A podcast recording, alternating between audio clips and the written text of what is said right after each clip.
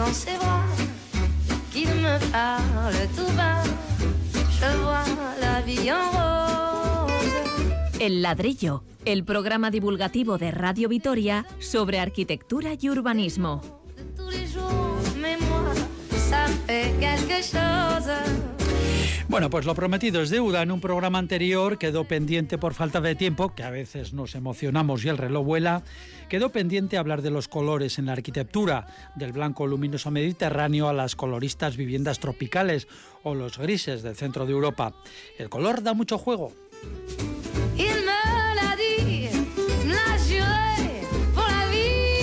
Y nos visitará un investigador y artista visual que ha recorrido 70 ciudades europeas para documentar cómo antiguas ruinas industriales y fábricas abandonadas se han transformado en magníficos centros culturales.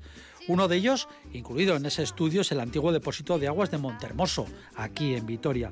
Y luego recordaremos, si tenemos tiempo, un edificio industrial que está en proceso de transformación. En Centro Social y algo más. Hablamos del Áncora de Avechuco. A todos estos temas aportan su experiencia profesional nuestros colaboradores, los arquitectos y urbanistas Pablo Carretón y Fernando Bajo. Bienvenidos. Hola a todos, muy buenas. En el control de sonido, el control de sonido es cosa de Pachi Meave, en el micro Paco Valderrama.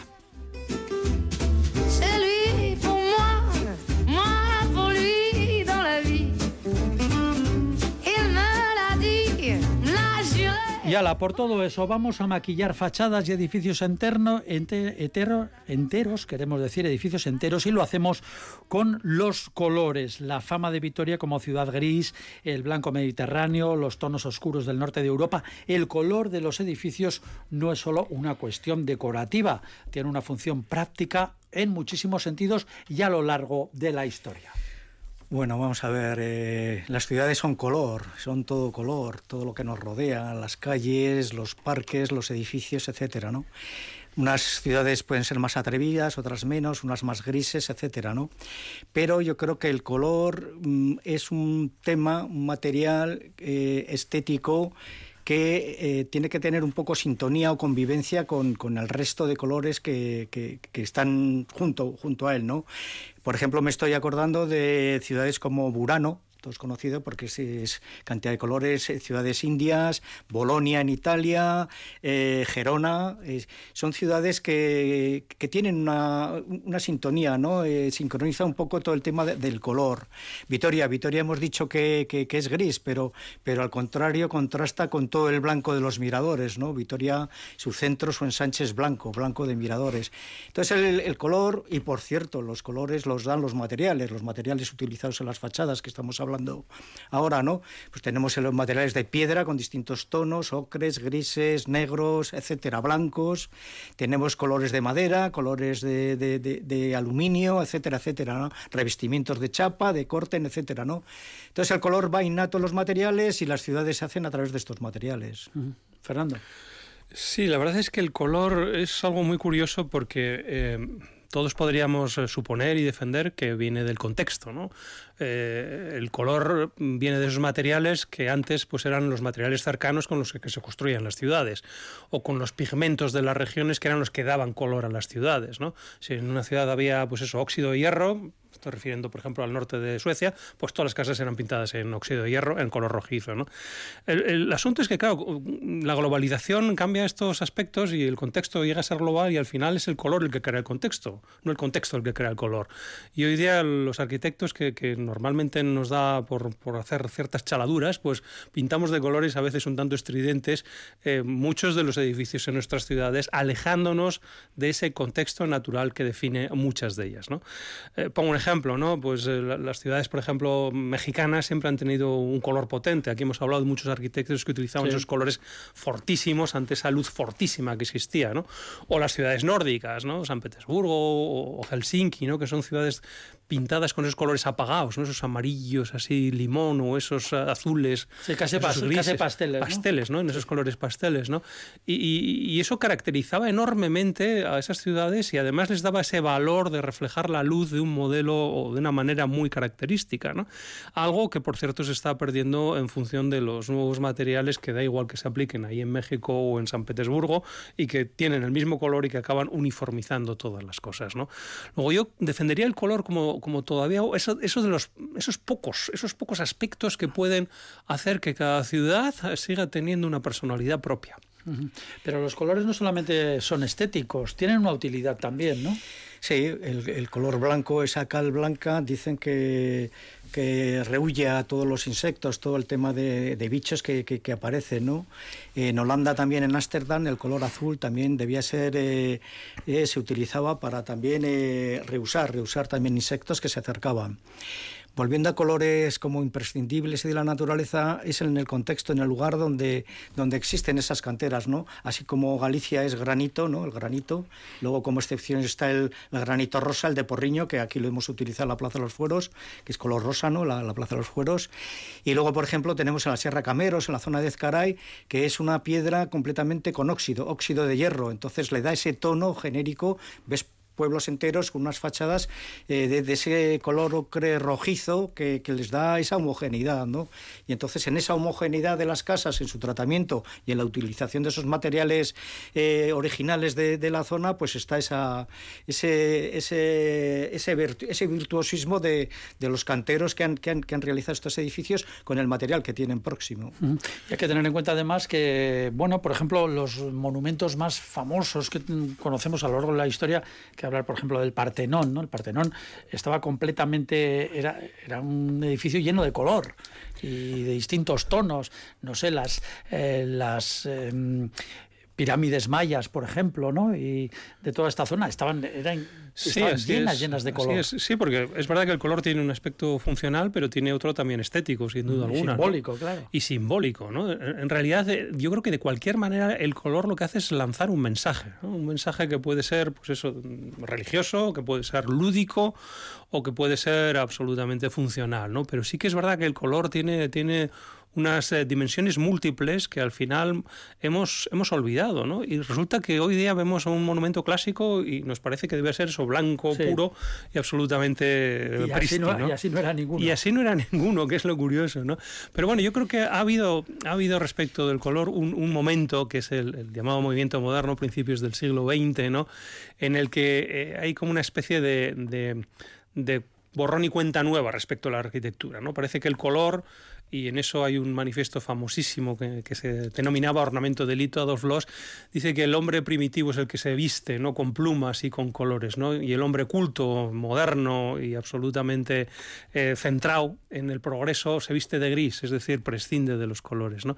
Eso es lo que defiende el movimiento moderno en los edificios y de alguna manera lo que hace es borrar todos estos colores y hacer que los edificios sean blancos o grises, ¿no? que son los colores de este racionalismo que, que todavía vemos en algunos ejemplos. ¿no? Eh, bueno, el movimiento moderno pasó, ahora parece que se están recuperando ciertos aspectos, eh, si no de color, por lo menos de cierta libertad respecto de esta, de esta, esta forma estricta de construir, y, a pesar de todo, yo creo que el color sigue siendo una asignatura pendiente. Hay otro aspecto también, creo que muy importante relacionado con el color, que es la textura. La textura, color y textura van unidos. ¿eh? Nosotros tenemos eh, un poco el vicio los arquitectos de cuando vemos un edificio nos acercamos a tocarlo, ¿no? a ver qué aspereza tiene. Si es liso, ese color que estamos viendo, que puede ser una piedra o puede ser un metal, tenemos y, y al tocarlo ves un poco la frialdad o la calidez que puede tener ese, ese, ese tono, esa textura de piedra, de madera, lo que estoy comentando.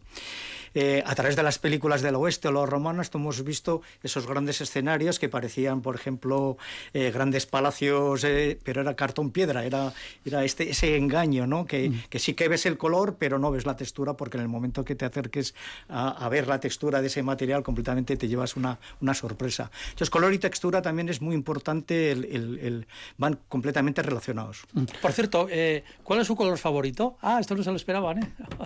Como dijo una vez que Walter Gropius, que fue mi, color favorito es multicolor. Ala, ya y se está. quedó tan ancho. Ya estamos, venga.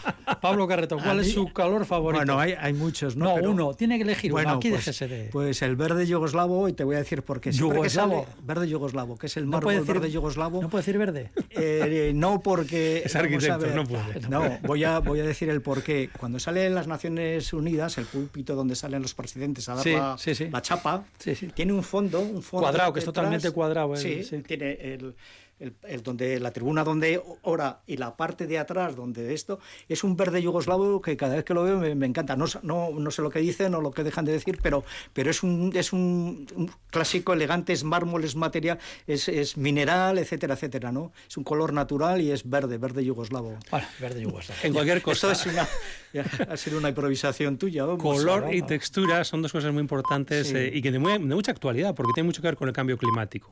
Los colores en los edificios hoy ya empiezan a ser una cuestión básica a la hora o de captar el sol o de deshacerse de- del calor que viene del sol. Y yo creo que estos dos aspectos, tanto color como textura, eh, son radicalmente importantes hoy día y tendemos muchas veces a olvidarlos. ¿no? Hemos hecho edificios negros muchas veces que se sobrecalientan o hemos hecho, edificios blancos y acristalados que, que- que se enfrían y hay que calentarlos. ¿no? Luego son aspectos muy importantes. Sí, aquí en Vitoria, por ejemplo, eh, bueno, pues tenemos la famosa Torre Roja, esta que está en Salburúa y que da mucho que hablar. Eh, no sé, hay gente que le gusta, otros que no le gusta, y ahí aparece un, bueno, pues donde todo es bastante uniforme en colores, ¿no? La ciudad de Vitoria es bastante uniforme también en color, bueno, tiene sus excepciones, pero y de repente aparece una mole ahí enorme, roja, que refleja sobre las luces de los vecinos y supongo que en muchas habitaciones los vecinos verán todo rojizo precisamente por ese reflejo. ¿no? y eso Yo vuelvo al principio y al hablar de la sintonía, ¿no? Cuando haces un proyecto, haces un edificio, tienes que ver el lugar, con quién hablas, con quién estás eh, eh, tratando, ¿no? Y entonces este edificio tiene que dialogar ese lenguaje de esa arquitectura moderna, esa alburúa, etcétera, etcétera. Pero, pero creo que en este sentido eh, se dignifica da la espalda al resto de los colores de sus edificios contiguos y marca el, el yo estoy aquí, ¿no? Es un lenguaje, es una forma de, de expresarse. Buena o mala, pues cada uno dirá lo que Es lo que se quiera. denomina un alarido arquitectónico. Alarido arquitectónico. Hombre, tiene su, tiene su utilidad también, independientemente de que guste o no guste. Eh, ¿Dónde vives? En la Casa Roja. ¿Dónde quedamos? Pues eh, al lado de la Casa Roja, que está la cafetería esta, ¿no? Pues bueno. No sé si la ciudad debiera ser así. En cualquier caso, eh, el problema del color es que es, muy variado según la persona, ¿no? Entonces la psicología del color es, algo complicadísimo porque no hay unas reglas básicas, ¿no? A unos les gusta un color, a otros otros, a unos les dicen los colores unas cosas, a otros otros. Sí, pero vamos a ver, pero por ejemplo, como decía usted, Gerona o otras, eh, otras ciudades eh, que están llenas de color, cada edificio rojo, verde, blanco, como sea. Bueno, ¿por qué no? Bueno, y, y por qué no todo gris, ¿no? Hay también ciudades, por ejemplo, como Montevideo, el casco antiguo, que es completamente gris todo y es una ciudad preciosa y deja que la luz del sol y ese cielo tan maravilloso que tengan sea el carácter fundamental de la ciudad. ¿Por qué no? son los instrumentos de una sinfonía que están de acuerdo, ¿no? Lo Gerona o Bolonia, lo que estábamos comentando, o Burano, ¿no? Esa, esa sintonía de, de colores va bien, va bien concertadas y entonces ese aspecto, esa, ese- esas variables, esos cambios de color, pues, pues nos gusta. Y podríamos, podríamos cambiar el color de una ciudad, por ejemplo. Bueno, vamos a imaginarnos ahora, pues con, con los sates famosos, estos, em, eh, estas envolturas que, No, por por ejemplo, favor, tan sates polémicas no. de que tanto hemos hablado. no. Bueno, bien, pues lo- con otra cosa, yo qué sé. Eh, podemos cambiar, por ejemplo, una ciudad como Vitoria, cambiarla de color. ¿Pero por qué? Bueno, pues podemos. Ya te yo a ver. ti, Paco, bueno, ¿por yo, a ver, aquí el que lleva el programa soy yo. Eh, y se lo pregunto a ustedes. ¿Se Sí, puede cambiar una sí, ciudad? Sí, podríamos. eh, mm, ponemos una normativa de estas y decimos que todos los colores... Cada, cada edificio de un color, Sacas un bando. amarillo, verde, rojo. Oye, no, no, cuidado. Muchas de estas ciudades de nueva creación, y hemos hablado aquí de ellas, de Sí. Seaside, eh, Celebration, todas estas que las patrocinan muchos, muchos magnates americanos, tienen códigos de color y las carpinterías solo pueden ser de un color, las casas eh, según la calle tienen que ser de un color y hay colores por ejemplo el marrón, ¿no? No, no puede existir, ¿no? O sea que claro que se le puede cambiar una ciudad de color. Es más, hay mucha gente que preferiría vivir en ciudades donde el color estuviera de alguna manera estipulado para que no hubiera esas estridencias o esos alaridos, como Bueno, hemos lo dicho que antes. decíamos era todo lo contrario, o sea, hacer lo que... Yo creo que no, el cambiar de color a una ciudad entera, no sé, no lo, no lo veo fuera de contexto. Hay una cosa importante sobre esto, ¿no? Eh, que me gustaría además, eh, no sé, criticar. ¿no? Para gustos los colores, ¿no? Uno de los grandes dichos que, existen, ¿no? Y para los gustos, pues no hay nada escrito, ¿no? Yo me gustaría recordar que tanto de color como de gustos hay toneladas de libros escritos. Es decir, que por favor vamos a quitar estos refranes de nuestro contexto. Bueno, dicho, dicho sea, así con esa solemnidad y apoyado además en eh, volúmenes, en eh, enciclopedias, en estudios sobre el color.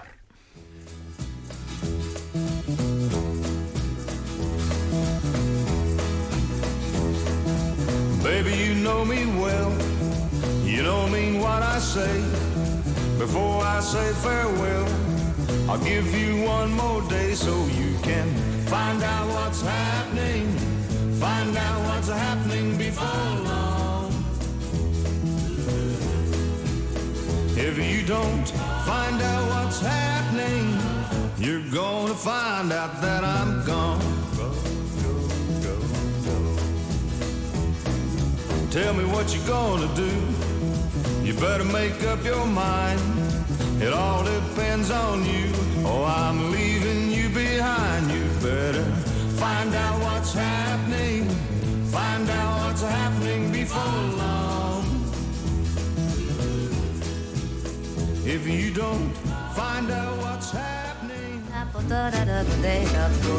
El ladrillo, para quienes frontispicio les suena a dolor de cabeza.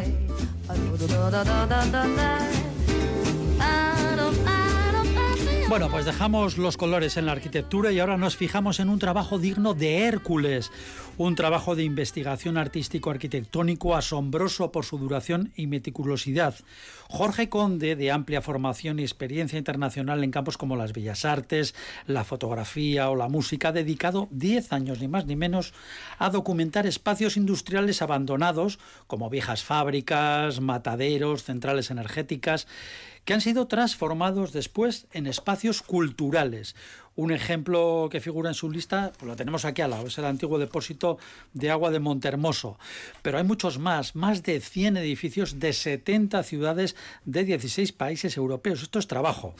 Y no solo los ha fotografiado, ha recopilado todo tipo de documentación. Podríamos definir su gran labor como crisis, transformación y final feliz. Jorge Conde, bienvenido al ladrillo. ¿Qué tal? Muchas gracias por invitarme, encantado de participar. Bueno, ¿qué le llevó a abordar este enorme trabajo de investigación? La chispa que le inspiró, porque usted arquitectura, bueno, pues eh, tiene otras disciplinas, pero no es arquitecto, entiendo. No, no soy, no soy arquitecto y, y, ah, ahora, ahora casi sí. Bueno, muchas, muchas veces me lo preguntan, precisamente por eso, porque este trabajo que es ingente y que es de largo recorrido, pues tiene en la arquitectura su base iconográfica, o sea, aquello que es reconocible en el trabajo es precisamente lo arquitectónico. ¿Y, qué me llevó a hacer este, este proyecto? Pues básicamente fue una coyuntura similar a la actual, la anterior crisis eh, financiera y económica de 2008, que me hizo pensar en qué pasaría con aquellos eh, contenedores del arte y de la cultura que habían nacido de una profunda transformación de espacios industriales anteriormente en desuso o abandonados.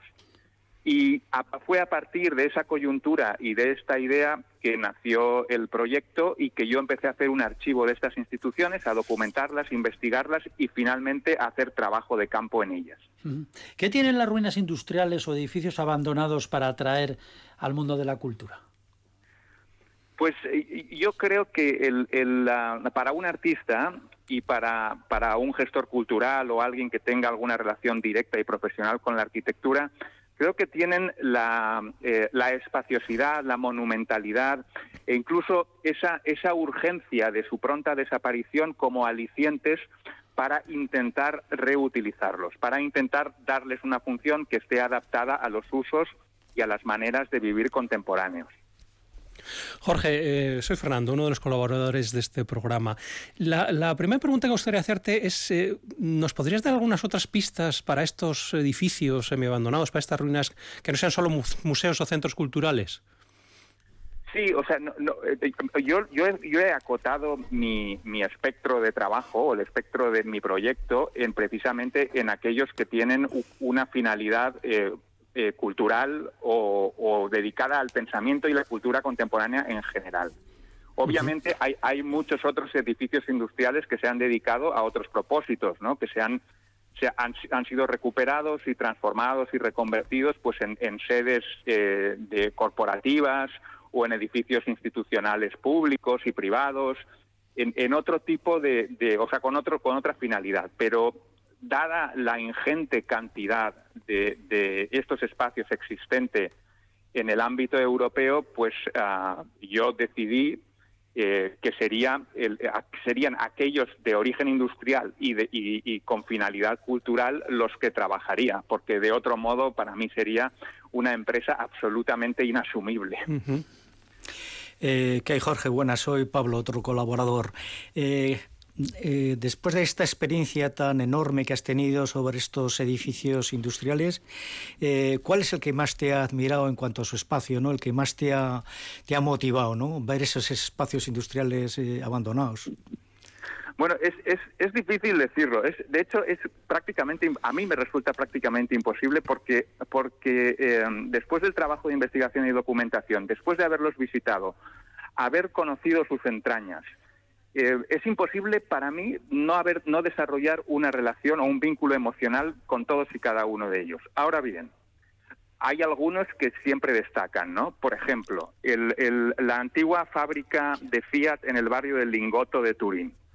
Este es un lugar, eh, pues que, como su nombre indica, pues fue la factoría o la sede principal de la factoría de Fiat, eh, propiedad de la familia Agnelli. Pues bien, la familia Agnelli decidió, cuando terminó la producción en esta fábrica, que fue allá por los años 71 o 72 del siglo XX, decidió que, que iba a- a cambiarle el uso a este enorme edificio de cinco plantas.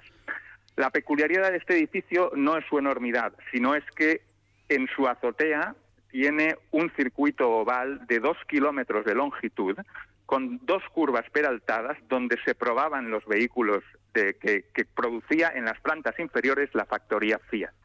Entonces, asomarte a la azotea de este edificio, ver la dimensión y, ver esta, este carácter tan, tan eh, retroindustrial, por de- decirlo de alguna manera, en, en una factoría que actualmente alberga multitud de espacios de tipo cultural y otros que no son culturales, pues realmente genera un contraste y una fusión entre el pasado y el presente que, que son conmovedoras, o sea, son abrumadoras para, para alguien con, al menos con mi sensibilidad, ¿no? hacia este tipo de construcciones.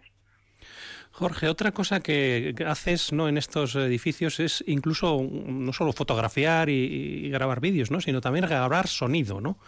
Es Sí. decir, la pregunta sería, eh, ¿tú crees que los edificios o la arquitectura puede tener su banda sonora que los identifica? Oh, sin, sin duda alguna, sin duda alguna. El, el- el, am, para, para mi trabajo es, es fundamental el audio en el sentido de que, de que eh, sirve, en cierto modo, para crear una atmósfera o un paralelismo atmosférico con la evolución que han tenido estos edificios a lo largo del tiempo. ¿Qué quiero decir con esto? Eh, quiero decir que, que yo planteo las exposiciones del proyecto como experiencias pseudo-inmersivas y, y como dispositivos sensoriales, donde todos los sentidos eh, en, realidad eh, conspiran para que el visitante tenga esa sensación de estar en, el, en un tiempo como suspendido, ¿no? O sea, como do- donde percibe el pasado industrial de estas construcciones, donde los usos contemporáneos son evidentes y desde donde también mediante el sonido eh, es posible eh, lanzarle, catapultar su mente hacia el futuro, o sea, hacer que intente atisbar qué será de estos espacios cuando nuevamente sean reconvertidos, porque claro, nadie nos asegura que esta transformación actual será la última que sufran o que disfruten estas construcciones, ¿no? estos edificios. Entonces, para mí el sonido en realidad tiene esa función de como de transportarte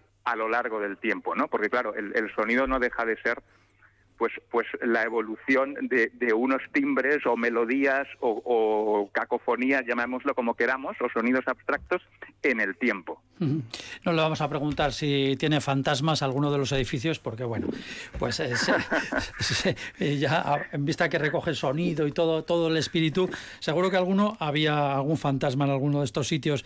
El concepto memoria es actualidad por muchos motivos. ¿Qué le sugiere a usted en relación con este ingente trabajo? Bueno, a, a- mí me sugiere, me sugiere también el, el- el- el inicio o, el o parte del germen del proyecto. En cierto modo, yo parto de la idea de que la cultura, a través de estas transformaciones arquitectónicas y funcionales, eh, es un actor, es un agente que con mucha capacidad para recuperar la memoria de lo industrial, sin que esto comporte necesariamente un homenaje a la, a la era industrial o a la revolución industrial, ni mucho menos, ¿no? Porque, como todos sabemos, la revolución industrial, la sociedad que creó y que nació de la revolución industrial, pues tiene muchas luces y sombras. Hay cosas que, que funcionaron mejor o peor y, y hay, y hay desastres, ¿no? También. Entonces, el, el, um, realmente es, es, es eso, ¿no? O sea, es, es la, la cultura es capaz de, de con su acción, eh, de recuperar la memoria de estos edificios en alguna medida. Obviamente no es su función principal, pero sí es una función colateral que yo creo que, que, en- que debería, eh, debería producirse en todos estos casos de alguna manera. Es la responsa- la cultura, en cierto modo, es responsable de, de- de preservar aquellos aspectos de la memoria industrial y de sus protagonistas, porque claro, la, la memoria industrial es la memoria de, la- de sus construcciones, o sea, de sus vestigios, pero también de las personas que los crearon y que trabajaron en estos centros de producción. Bueno, para terminar ya, eh, aquí en Vitoria estamos orgullosos de- con el antiguo depósito de aguas de Montermoso, que aparece además en sus trabajos, en la exposición que conlleva. Eh, regálenos un poquito el oído, hombre. Bueno, el, a ver, el, el- Centro Cultural Montermoso Culturunea y, y- y particularmente el depósito de aguas subterráneo, para mí resultan maravillosos y absolutamente evocadores de lo que, de, de los planteamientos de ciudad que se tenían en, en- a finales del 19 cuando fue construido. Creo recordar que allá por el año 1885 o 86. Y es una infraestructura que, que sirvió a la ciudad, o sea, sirvió a las necesidades de agua de la ciudad de Vitoria eh, durante un siglo entero. Prácticamente 100 años o 101 años, si, si no me equivoco. Y, am, y en e- esas arcadas, es, esa, esa, esa situación bajo la superficie, realmente eh, eh, nos habla de, de- del que fue su contenido y, del que, y de la que fue su función de abastecimiento de algo tan preciado como el agua para los habitantes de Vitoria-Gasteiz. Así que el, el, eh, para mí es, es, es como un templo, es un templo subterráneo eh, dedicado en cierto modo al, al, al agua como, como bien esencial para, para la vida y el desarrollo de las personas. Y ahora se combina con la cultura, lógicamente, o ahora se transforma precisamente en otra necesidad básica, como es la cultura. Eh, bueno, pues hemos terminado esta interesantísima charla. Enhorabuena por ese trabajo. 16 países, eh, 70 ciudades, ciento y pico centros culturales que antiguamente habían sido espacios industriales o ruinas urbanas. Un trabajo ingente que ha realizado nuestro, nuestro invitado, nuestro invitado que, como decimos, nos ha acompañado durante todos estos minutos. Jorge Conde, muchísimas gracias, enhorabuena y siga usted con ese trabajo. Bueno, e- e- en ello estoy, la verdad es que es interminable. Muchísimas gracias a vosotros por invitarme. Gracias. Un saludo. Hasta luego. Gracias. El ladrillo, un programa ligero de arquitectura y urbanismo.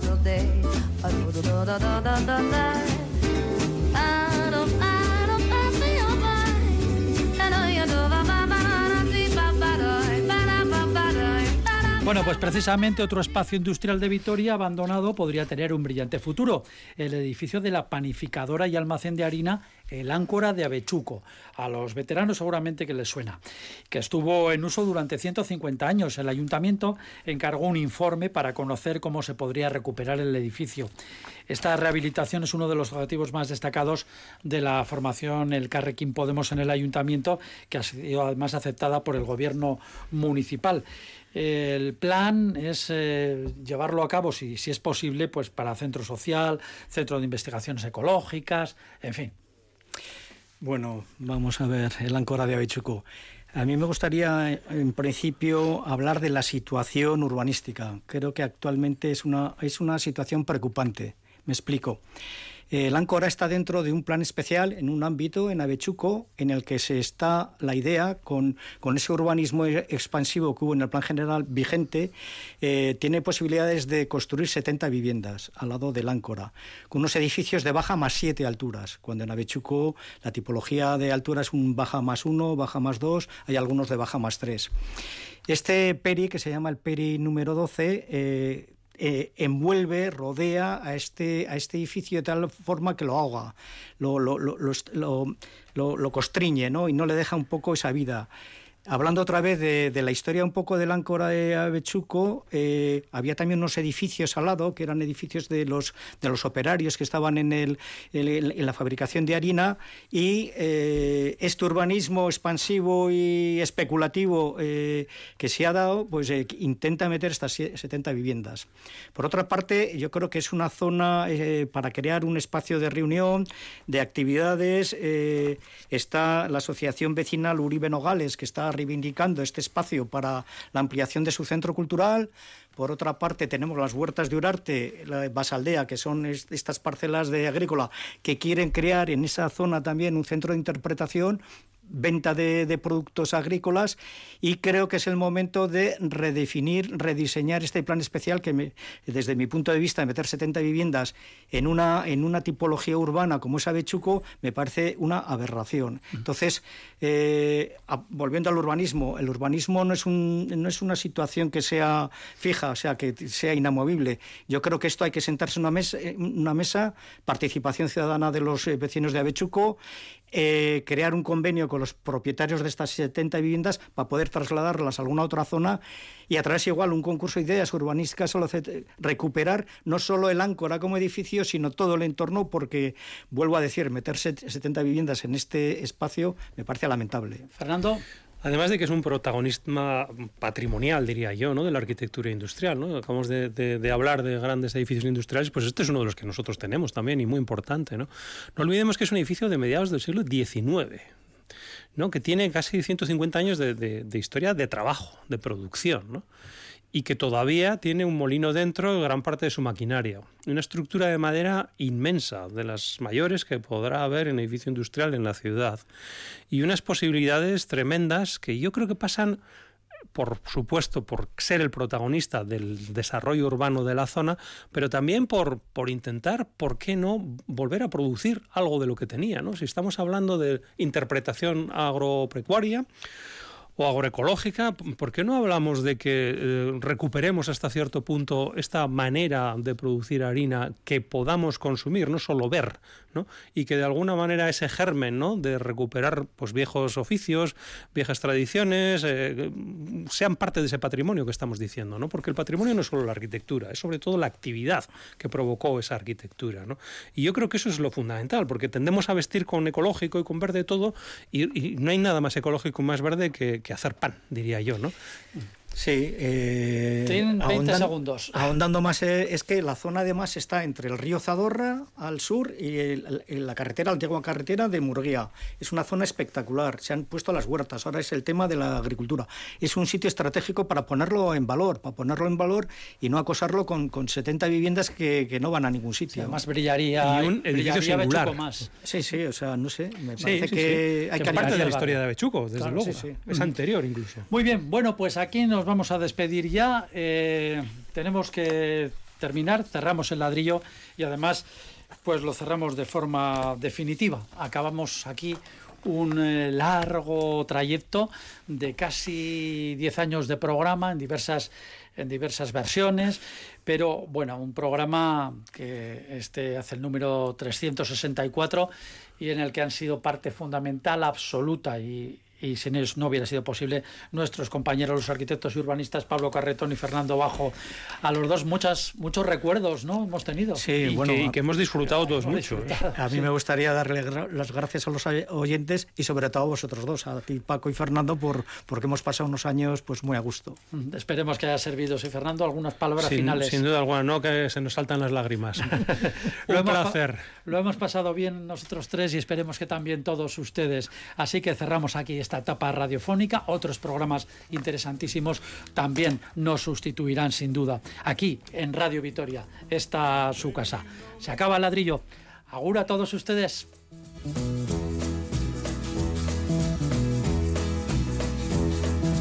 Baby, you know me well.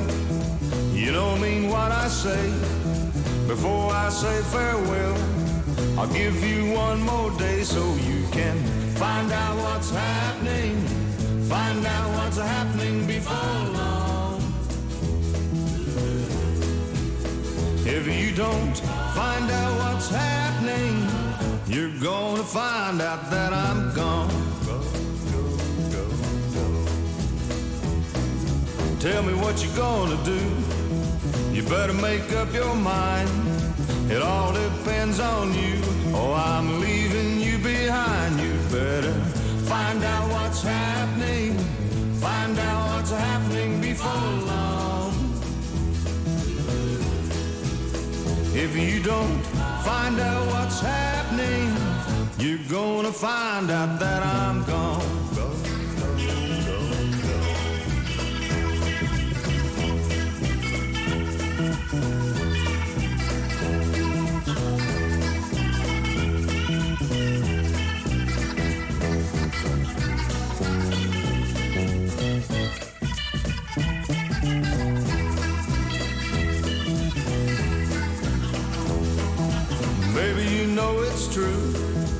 Been through thick and thin. But if you don't come through, you won't ever see me again. You better find out what's happening. Find out what's happening before long. If you don't find out what's happening, you're gonna find your daddy gone. Go, go, go, go. Find out what's happening.